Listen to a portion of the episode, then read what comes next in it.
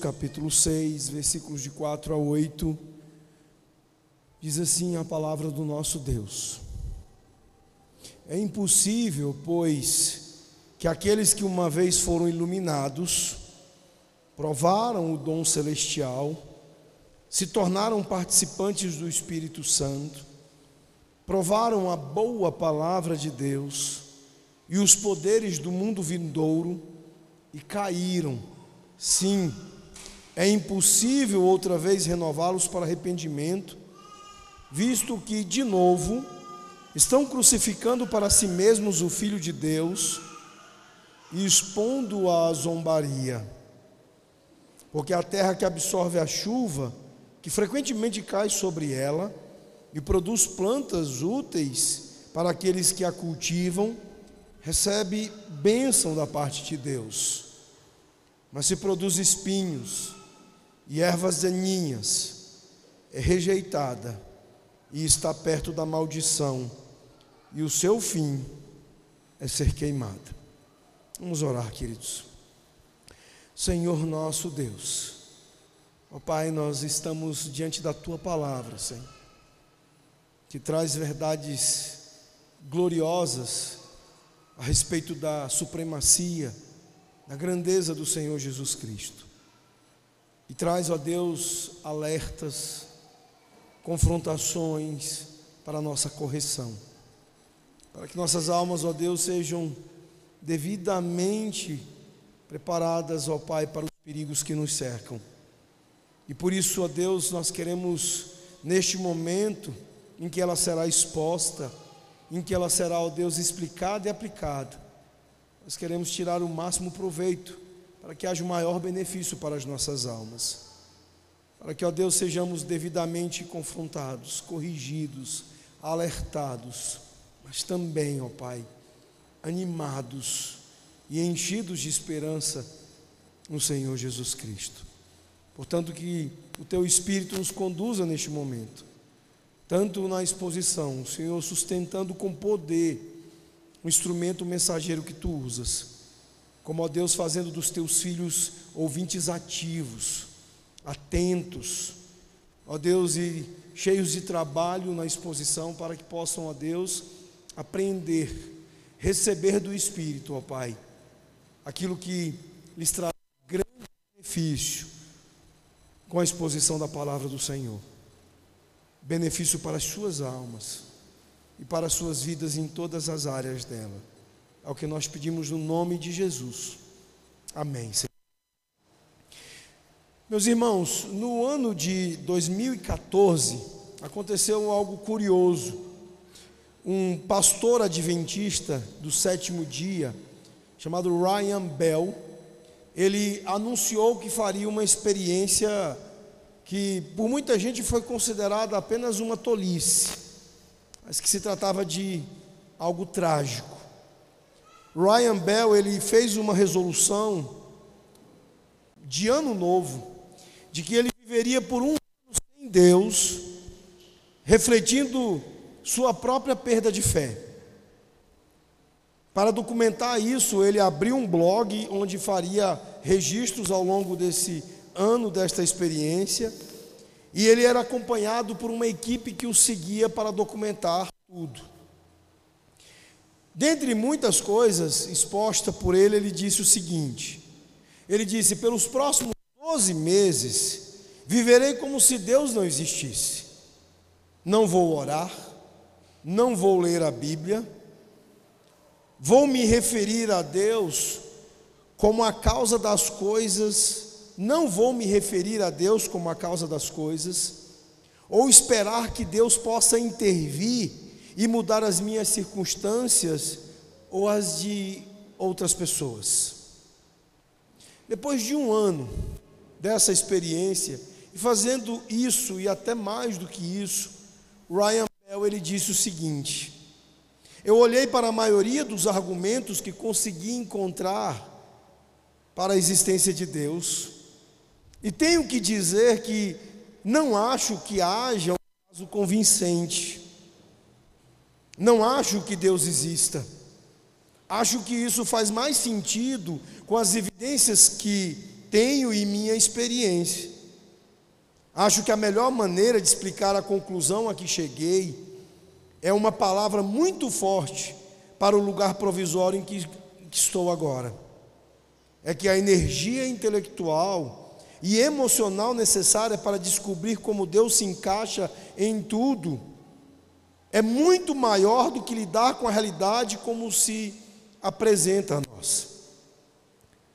Meus irmãos, ele chegou ao ponto em que simplesmente crer que a existência de Deus parece uma camada extra de complexidade para as nossas vidas e algo totalmente desnecessário. Esta é a história trágica da jornada de Ryan Bell. Eu gostaria que você, como cristão, como alguém que foi salvo por Jesus, que tem convicção de teus pecados terem sido perdoados por meio de sua morte, da morte de Jesus na cruz, eu pergunto a você que como é diante destas convicções viver com a ideia de que Deus não existisse? Viver naquilo que nós podemos chamar de ateísmo prático. Viver a vida que nós até em alguma medida podemos entender como um desvio, um extravio, um afastamento do amor do Senhor, um esfriamento desse amor. Mas que no fim das contas é igualmente perigoso e trágico. Crentes que professam a existência de Deus, que dizem confiar em Jesus, que dizem crer na salvação dele, que dizem confiar no perdão que ele proporciona pela sua morte, mas que vivem semana após semana como se Deus não existisse. Porque Deus não regula suas decisões. A sua santa lei não determina e não orienta as suas escolhas e decisões. Ignoram, como alguns estão fazendo hoje, não estando aqui no culto, nem estiveram pela manhã. Ignoram o quarto mandamento, ignoram a sua lei, dão de ombros com aquele que eles dizem acreditar existir.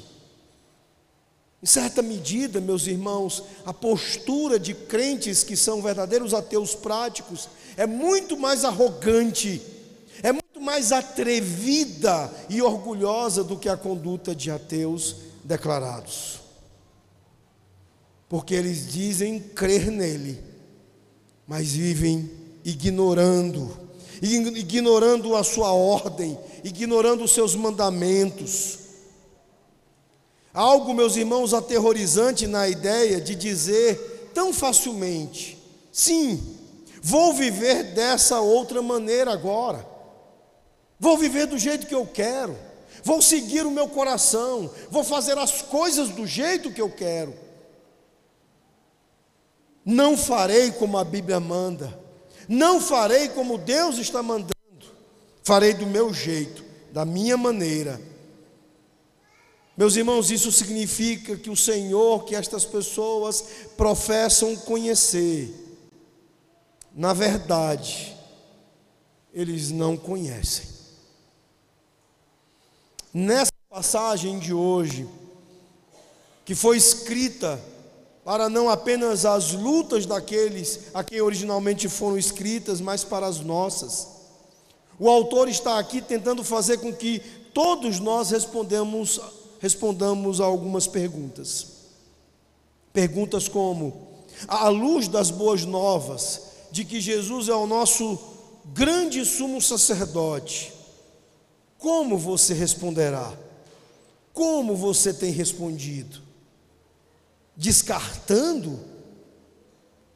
Não levando a sério como deveria? Ou você o está seguindo sabiamente? Então, porque isso é importante aqui para os cristãos hebreus a quem o autor escreve. Por que, que o autor para aqui e lida com estas questões tão difíceis? Aqui nós temos respostas a todas essas perguntas. O coração, vou fazer as coisas do jeito que eu quero. Não farei como a Bíblia manda. Não farei como Deus está mandando. Farei do meu jeito, da minha maneira. Meus irmãos, isso significa que o Senhor, que estas pessoas professam conhecer, na verdade, eles não conhecem.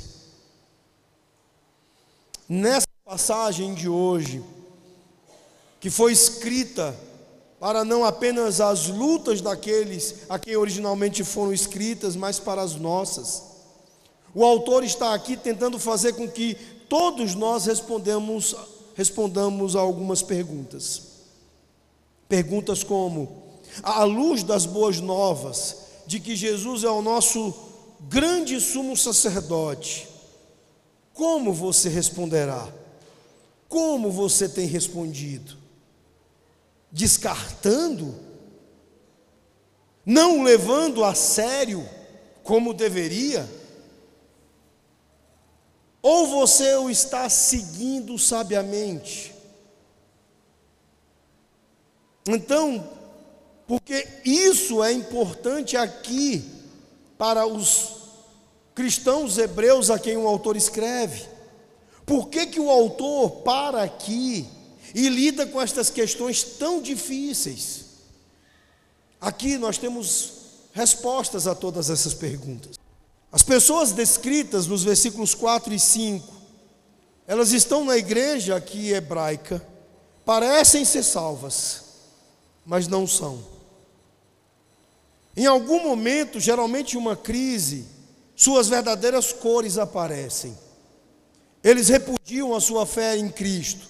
Estão muitos deles próximos de fazer isso, por causa da perseguição.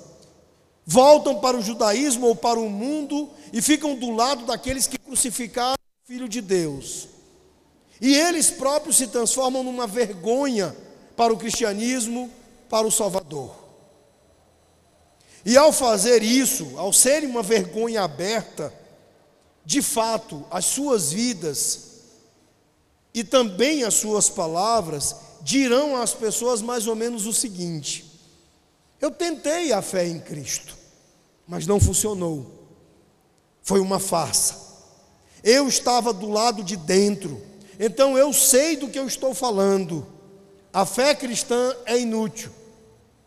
Meus irmãos, creiam isso acontece o tempo todo. Recentemente, um colega meu do doutorado, pastor presbiteriano no Rio de Janeiro, apostatou da fé, foi para o romanismo, assumiu a religião do Papa.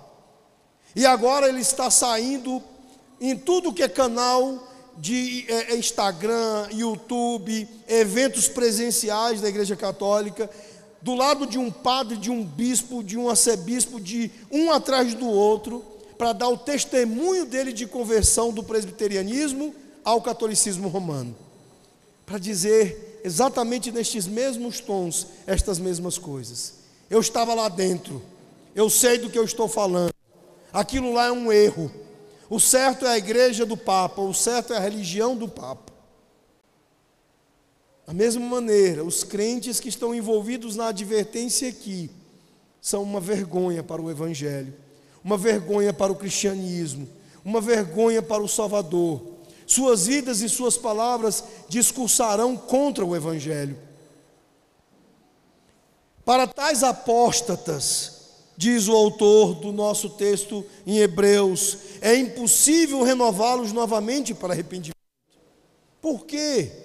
porque eles endureceram seus corações contra a verdade a qual eles foram expostos, não uma, mas várias vezes, uma e outra e outra e várias vezes eles foram expostos ao Evangelho da graça. E embora eles parecessem por um tempo como se fossem salvos, as suas vidas agora mostram que eles, na verdade, nunca foram salvos. Pastor, então não temos problemas com esta visão? Sim, temos. Como eu disse, todos nós teremos que lidar com algumas dificuldades nesse texto. Dois grandes problemas também podem ser destacados com relação a esta maneira de ver o texto. O primeiro, os termos nos versículos 4 e 5, eles soam como se descrevessem verdadeiros crentes e não falsos crentes. Vejam comigo novamente. É impossível, pois, que aqueles que uma vez foram iluminados e, provável, e provaram o dom celestial e se tornaram participantes do Espírito Santo e provaram a boa palavra de Deus e os poderes do mundo vindouro. Meus irmãos, olha a expressão e provaram do Espírito Santo. Caramba, pastor, isto é muito contundente, é muito evidente de um crente. Daqui a pouco nós vamos oferecer algumas soluções para a opção de ficar com esta posição e enfrentar esta primeira dificuldade. A segunda, se eles não foram verdadeiramente salvos, então o que há para se afastar? Como eles podem ser renovados para o arrependimento se eles nunca se arrependeram verdadeiramente uma primeira vez? Esta é outra dificuldade com a qual temos que lidar. São perguntas difíceis que são feitas para aqueles que entendem que o texto está falando de pessoas aqui que são falsos crentes. Meus irmãos, é preciso termos esta honestidade. Eu tenho alguma dificuldade com pregadores que vêm ao púlpito, pregam sermões de 20, 25 minutos ou 30 minutos e querem fazer e dizer a vocês que textos difíceis são fáceis. Eu não creio que essa seja uma maneira fiel e honesta de nós procedermos. É preciso que haja honestidade intelectual, e isso até o ímpio entende. E quanto às coisas e aos deveres do Evangelho, nós precisamos entender que isso é ainda mais exigido. O autor aos Hebreus, em resumo, nesta sessão, desde as mensagens anteriores, está nos dizendo que há coisas difíceis de explicar e coisas difíceis de entender. E eu não posso dizer para vocês, como uma mentira, que são coisas fáceis de explicar e coisas fáceis de entender. A Bíblia, naquilo que nós precisamos para a salvação, e nas coisas que são a instrução para a nossa vida cristã, ela está repleta do essencial com facilidade. Mas é desonesto, é leviano dizer que textos como os textos de Josué que nós temos expostos pela manhã são textos fáceis e que deveriam ser expostos numa homiliazinha de dez minutos, tornando-os para vocês como algo simples. Há acusações seríssimas dos inimigos de Cristo contra os textos de Josué. Por exemplo, Richard Dawkins, o terrível neo-ateu, é um verdadeiro evangelista do ateísmo, ele acusa o nosso Deus de genocida. Ele diz que as coisas que são descritas em Josué, nas conquistas das cidades, são Deus praticando o genocídio. E você não pode lidar com acusações tão sérias e dificuldades tão grandes, dizendo que é fácil explicar isso e é fácil entender isso, porque não é. Isso deve produzir em nós a humildade. E a humildade de olhar para as Escrituras e entender que o problema aqui não está no autor, o problema aqui não está no Espírito Santo, o problema não está em Deus, o problema está no pecado, na nossa natureza que carregamos. Nós temos limitações suficientes para que estas coisas sejam difíceis para nós. São problemas difíceis. É por isso que desde o início eu tenho tido cuidado, nesta mensagem bastante atípica em relação às anteriores, que nenhuma visão é livre de problemas, de desafios. Que você tem que escolher os problemas com os quais você vai conviver com esse texto mas que alguns princípios eu quero adicionar a vocês agora, especialmente pelo fato de que estamos vindo neste texto desde o seu primeiro versículo e eu não escolhi pregá-lo avulsamente esta noite. Então, desde o primeiro versículo já nos foram dados elementos e substantes suficientes para compreendermos um pouco melhor, não de maneira radical, absoluta, mas um tanto melhor a nossa passagem. Como, meus irmãos, lidamos com as dificuldades da quarta opção? Existem dois fatores principais para podermos lidar melhor e estarmos mais em paz com as dificuldades que eu acabei de apontar. A primeira é uma pergunta: qual a melhor visão? Qual a visão que melhor se encaixa com o argumento, o contexto e a situação que nos é apresentada aqui em Hebreus, desde o capítulo 1, especialmente nesta última sessão que o autor vem comparando a situação dos crentes hebraicos com o povo de Israel no deserto. Nós vimos que Hebreus está sendo escrito para crentes hebreus que estão considerando voltar para o judaísmo e considerando trocar aquele que é superior, Cristo, por aquilo que é inferior, Moisés e companhia. O autor então está aqui defendendo a superioridade da pessoa de Cristo a estes irmãos e dizendo a eles: olha, abandonar a Cristo pelo antigo sistema é um erro terrível. Nos capítulos 3 e 4, o autor ele usou o exemplo negativo lá de Israel no deserto, usando do Salmo 95. Para advertir esses cristãos hebreus a não se desviarem por causa de um coração mau e incrédulo. É o que nós vimos no capítulo 3, versículo 7 a 12, versículo 15, no capítulo 4, versículo 3 e versículos 5 e 7. Ele está exortando, está dizendo a eles para não cederem ao mesmo tipo de incredulidade, de coração duro, que foi verificado entre os israelitas e que fez com que eles não entrassem no descanso de Deus. Por causa da desobediência e da incredulidade, os israelitas não entraram na terra prometida, não entraram no descanso, no gozo do Senhor. Eles foram reprovados. É esse o contexto. E no capítulo 3, verso 14, ele nos diz: Nós nos tornamos participantes de Cristo, se retivermos o princípio da nossa certeza até o fim.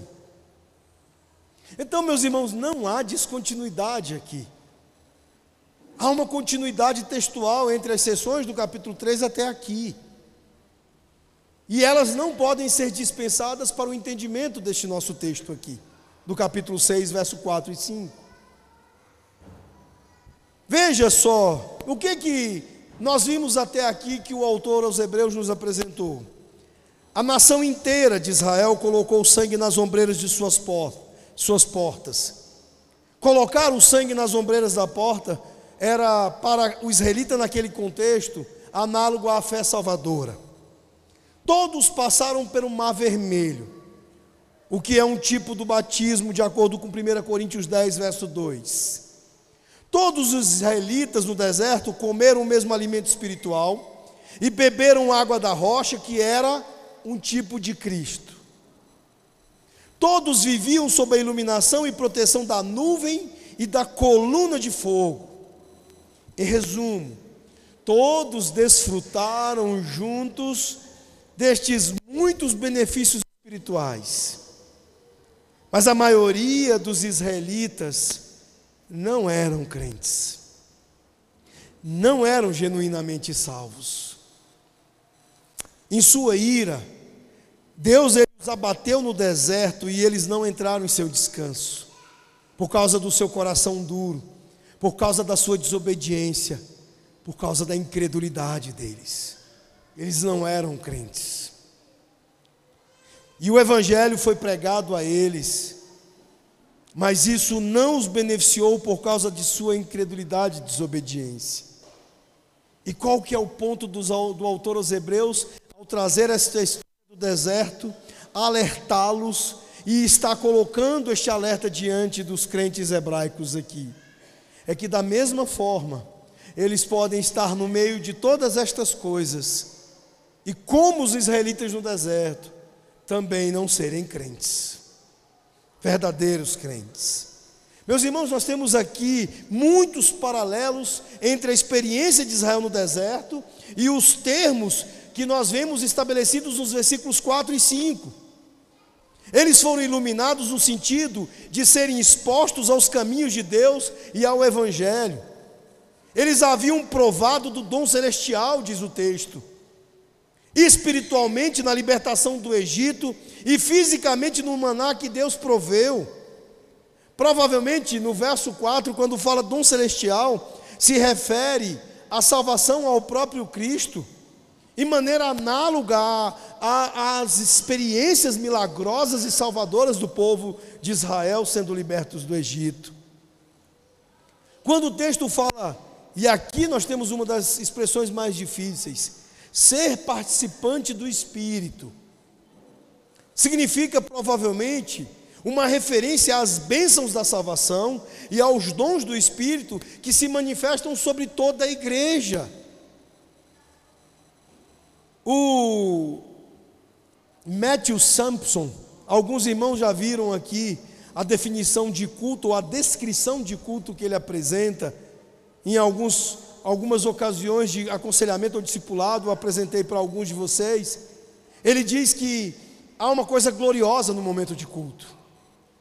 Cristo está presente, sentado no seu trono aqui. Os anjos estão contemplando tudo e o Espírito paira sobre a congregação, trazendo discernimento da pregação, trazendo compreensão da pregação. E o Pai contempla tudo, contempla a glória do seu Filho.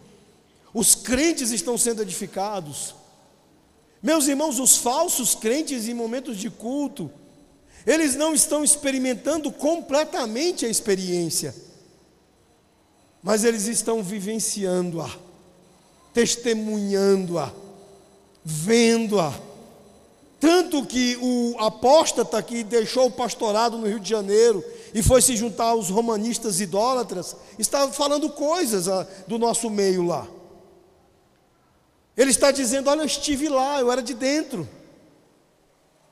Israel no deserto e no êxodo experimentou corporativamente os sinais milagrosos das pragas e outros milagres relacionados com aquele momento importante. E os crentes, da mesma maneira, estão tendo a presença dos não crentes, dos falsos crentes entre nós, testemunhando os grandes milagres de Deus que estão sendo feitos em nossas vidas o tempo todo. Quando o texto diz provar a boa palavra de Deus, está se referindo, meus irmãos, aqui às boas promessas ao seu povo através da pregação do Evangelho. Também foi uma experiência corporativa de Israel no deserto. Eles provaram a boa palavra da promessa de Deus ao sair da escravidão do Egito, mas nem todos foram salvos pela fé pessoal. Estavam no bolo, mas não eram salvos. Eles também provaram os poderes da era por vir, que são aqui mencionados no texto. Israel experimentou muitos milagres, tanto na libertação do Egito quanto no sustento de Deus no deserto. E na igreja hebraica, certamente aqui é uma referência aos dons de sinais milagrosos que Deus deu a eles na era da igreja primitiva para confirmar o seu evangelho. Eles viram as mesmas coisas, como Judas, por exemplo, viu todos os milagres de Jesus de camarote. Ou estão se esquecendo de Judas, membro do colégio apostólico, testemunha de todas essas coisas, dos milagres, do Evangelho, das palavras e do ensino do Mestre. No entanto, como diz o apóstolo João, não era dos nossos. Assim como estes aqui não são dos nossos. Aqui há uma outra referência nos versículos 7 e 8, que são uma chave importante para a gente entender o texto. Esses versículos eles dizem o seguinte: Porque a terra que absorve a chuva que frequentemente cai sobre ela e produz erva útil para aqueles por quem é também cultivada, recebe bênção da parte de Deus. Mas se produz espinhos e abrolhos, é rejeitada e perto está da maldição, e o seu fim é ser queimada. Ele fala aqui que o solo bebe a chuva. É uma expressão para as bênçãos de Deus. E se dá uma colheita, ele está dizendo, está cumprindo o seu propósito e é aprovado por Deus. É uma ideia prévia, mais ou menos assim. As bênçãos de Deus aqui são distintas. Num primeiro momento, a bênção de Deus é o derramamento. Por exemplo, ouvir a pregação é uma bênção de Deus, indistinta a quem aceita e quem não aceita. Mas a aprovação de Deus como sendo uma expressão da bênção de Deus é algo posterior. Se vê nos frutos. Se der espinhos e cardos, ele diz: não vale nada, e está perto de ser amaldiçoado, e acabará por ser queimado. Meus irmãos, isso também se encaixa com a história de Israel no deserto. Deus derramou suas bênçãos sobre a nação através do êxodo, através da experiência no deserto, mas as suas vidas que deveriam ter sido uma produção de frutos de fé e de obediência, acabou revelando corações duros, que foram infiéis e desobedientes. E eles, inclusive, ameaçavam, como muitos dos crentes da igreja hebraica, voltar para o Egito várias vezes. Lembram dos pepinos do Egito que eles sentiam saudade? Esta é a expressão, meus irmãos, do que porque tantos de nós estão no mesmo paralelo de incredulidade, de endurecimento do coração, e porque sim, de fato, nós devemos crer aqui que o texto está falando de falsos crentes. O versículo 9 que nós exporemos no próximo domingo, ele também nos ajuda. O texto diz assim: Quanto a vós outros, todavia, ó amados, estamos persuadidos das coisas que são melhores e pertencentes à salvação, ainda que falamos desta maneira.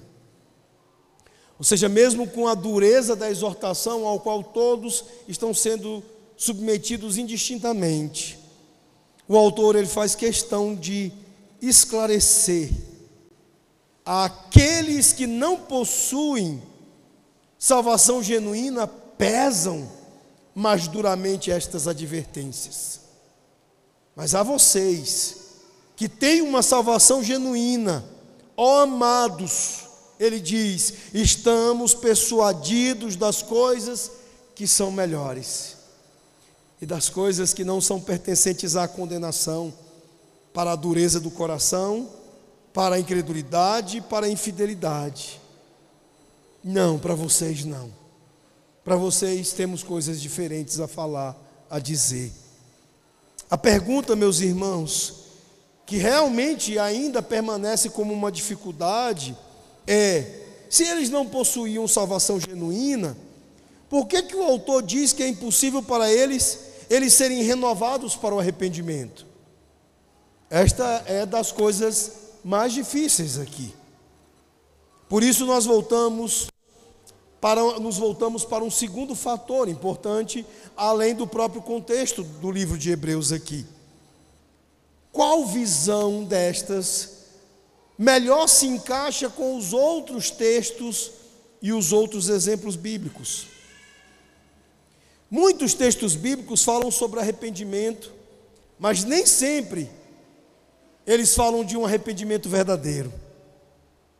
Eles falam de um arrependimento insincero como por exemplo com Balaão, que aparentemente se arrependeu quando o anjo confrontou, mas não foi um arrependimento para a vida.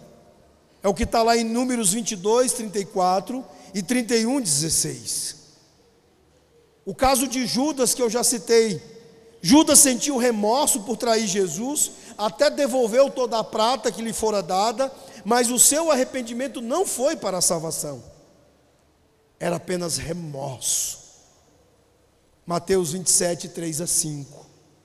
Pedro, ele condenou os apóstatas de maneira dura, dizendo: depois de terem escapado das corrupções do mundo pelo conhecimento do Senhor e Salvador Jesus Cristo, são novamente enredados nelas e vencidos. O último estado tornou-se pior para eles do que o primeiro, pois melhor seria não conhecer o caminho da justiça do que conhecê-lo, desviar-se do santo mandamento que lhes foi transmitido. Com base no que Pedro está dizendo, é que eu comecei dizendo que a situação daqueles que estão fingindo serem crentes, dizendo Jesus, Jesus e não vivendo, tendo-o como seu Senhor, obedecendo, são piores do que Richard Dawkins. Aqueles crentes desigrejados que estão por aí, envergonhando o nome do Senhor, servindo como argumento contra a fé e contra o Evangelho. Eles são mais atentatórios contra o cristianismo, meus queridos irmãos, do que Dawkins, do que outros ateus. É isso que Pedro está dizendo. Melhor que nunca estivessem tido na igreja, do que agora estarem aí servindo ao diabo como uma espécie de afronta contra o Senhor Jesus Cristo. Meus irmãos, o contexto amplo e imediato de, Hebreus, mas também vários outros textos da Bíblia, vários exemplos sobre apostasia, apoiam a visão de que o autor está falando aqui sobre falsos crentes. E falsos crentes que estavam associados ao povo de Deus, às bênçãos da salvação, mas que não eram verdadeiramente salvos. Afastar-se significa deliberadamente rejeitar, repudiar a luz substancial que lhes foi dada sobre Cristo e o Evangelho. E ao fazê-lo, o arrepimento se torna impossível, não para Deus, mas por causa da dureza dos seus corações eles se tornam moralmente inviáveis para o arrependimento, porque a rejeição deliberada da verdade que conheceram tão intimamente prova um coração endurecido, que se coloca além do arrependimento. Foi isso que aconteceu com os israelitas no deserto, foi o que aconteceu com o tipo de coração de Judas, foi o que aconteceu com os apóstatas com quem João teve que lidar. E é o que acontece com desigrejados, com muitos que estão negando o Evangelho, mesmo que digam Jesus, Jesus. Não amam o que Jesus ama, não amam o que Jesus determina, não amam o que Jesus manda fazer, ignoram as suas ordens e dizem: Eu te amo, Senhor, quando Ele está dizendo: Aquele que me ama, é o que atenta, é o que guarda os meus mandamentos. Assim, nós podemos resumir toda a ideia principal aqui do texto com a seguinte expressão: o arrependimento se torna impossível quando uma pessoa foi exposta às bênçãos do povo de Deus, mas cai por deliberada incredulidade e negação de Cristo. Eu gostaria de concluir, meus irmãos, com algumas aplicações, com alguns cuidados que esse texto impõe sobre as nossas vidas, nossos corações, nossa maneira de se relacionar com a igreja. Nós vimos o quanto Ryan Bell foi atrevido, o quanto ele foi audacioso, o quanto ele botou a sua alma em risco quando ele fez aquele seu experimento tolo. Ele se afastou da oração, da leitura da Bíblia, dos cultos, e ele quis atrevidamente viver como se Deus não existisse. O contrário disso, meus irmãos, é em primeiro lugar entender que é perigoso negociar assuntos cristãos. É perigoso rejeitar a luz que Deus graciosamente nos deu. Quando nós nos arriscamos em relação a fé que uma vez foi entregue aos santos, quando nós nos arriscamos na ortodoxia, quando nós nos arriscamos em questões de doutrina, há muito mais em jogo. Às vezes alguns não entendem o meu radicalismo em muitos pontos. Por exemplo, jovens de uma igreja reformada irmã foi fazer um evento na UNB para defender o, te, o evolucionismo teísta, o que nós chamamos de evoteísmo. E eu proibi-os, eu falei: não quero que vocês assediem minhas ovelhas. Não chamem os jovens da minha igreja para este evento de vocês. Consiste em comprometer as coisas cristãs, as doutrinas, a fé. A nossa confissão de fé, ela afirma o criacionismo. Então por que, que você quer se meter em evento evolucionista? Não se arrisque quando se trata de assuntos cristãos. Ah, não, pastor, eu sou um cara inteligente, eu tenho uma fé sólida. Não perca seu tempo, você já tem pouco tempo para ler o que é solidamente confiável. Por que, que você vai perder o seu tempo com coisas que podem ameaçar suas crenças, sua alma, seu coração? Vá ler a Bíblia, vá ler livros confiáveis. Não perca tempo com Iagos Martins da vida, com gente presepeira, treteira, com gente que ama a controvérsia. Vá ouvir pregações de pastores solidamente confiáveis. Vá ouvir sermões de pastores que têm um ministério aprovado, que estão com seus cabelos grisalhos, que estão com seu ministério aprovado. Segundo lugar, é perigoso professar a fé em Cristo, mas não ter evidência de fruto em sua vida. Deus está chovendo suas bênçãos ao redor. Mas cada um de nós precisa perguntar a si mesmo: eu estou produzindo espinhos e cardos ou frutos para Deus? É perigoso não praticar um arrependimento frequente. Se você, meu irmão, acha que o arrependimento era apenas lá na conversão, você não entendeu o Evangelho. A carta inteira de Romanos é para nos dizer que eu preciso do Evangelho todo dia, toda manhã, toda tarde, toda noite. E se eu não estou constantemente vivendo um reavivamento, um, uma renovação da minha mente, experimentando o arrependimento profundo, choroso dos meus pecados, tem algo muito sério, muito grave no funcionamento da minha fé, se é que eu a tenho. Em quarto lugar, é perigoso não se preocupar com os avisos que são dados aqui. Mas como nós veremos no próximo domingo, se você tem de fato andado nos, que, nos caminhos, naquilo que o Senhor tem pedido de você, se você tem o cultuado domingo após domingo, você obviamente também não deve ter uma preocupação excessiva com as coisas que são exortadas aqui nesse texto. Como o autor vai nos preparar no próximo domingo, a nossa maneira de nos preocupar será diferente daqueles que não estão atentos às coisas do Senhor, não têm lido a Bíblia, não têm lido a palavra de Deus, não têm estado aos cultos, não têm obedecido o governo, o pastoreio, a liderança da igreja. Estes devem se preocupar gravemente. Vocês não precisam se preocupar excessivamente. Vocês devem descansar na segurança eterna de vocês vocês devem descansar na perseverança dos santos que confere a você a certeza de que a salvação não é sua, é do Senhor. Não foi você que escolheu, Ele escolheu você e Ele vai te levar até o fim. Então, se você tem procurado caminhar nas coisas do Senhor, fique em paz. Mas ore por aqueles que estão perdidos, que estão sendo enredados Peça a Deus que tenha misericórdia deles e que traga renovação sobre os corações deles, que traga arrependimento e que eles possam entender aquilo que está em jogo. O quanto é perigoso tudo isso.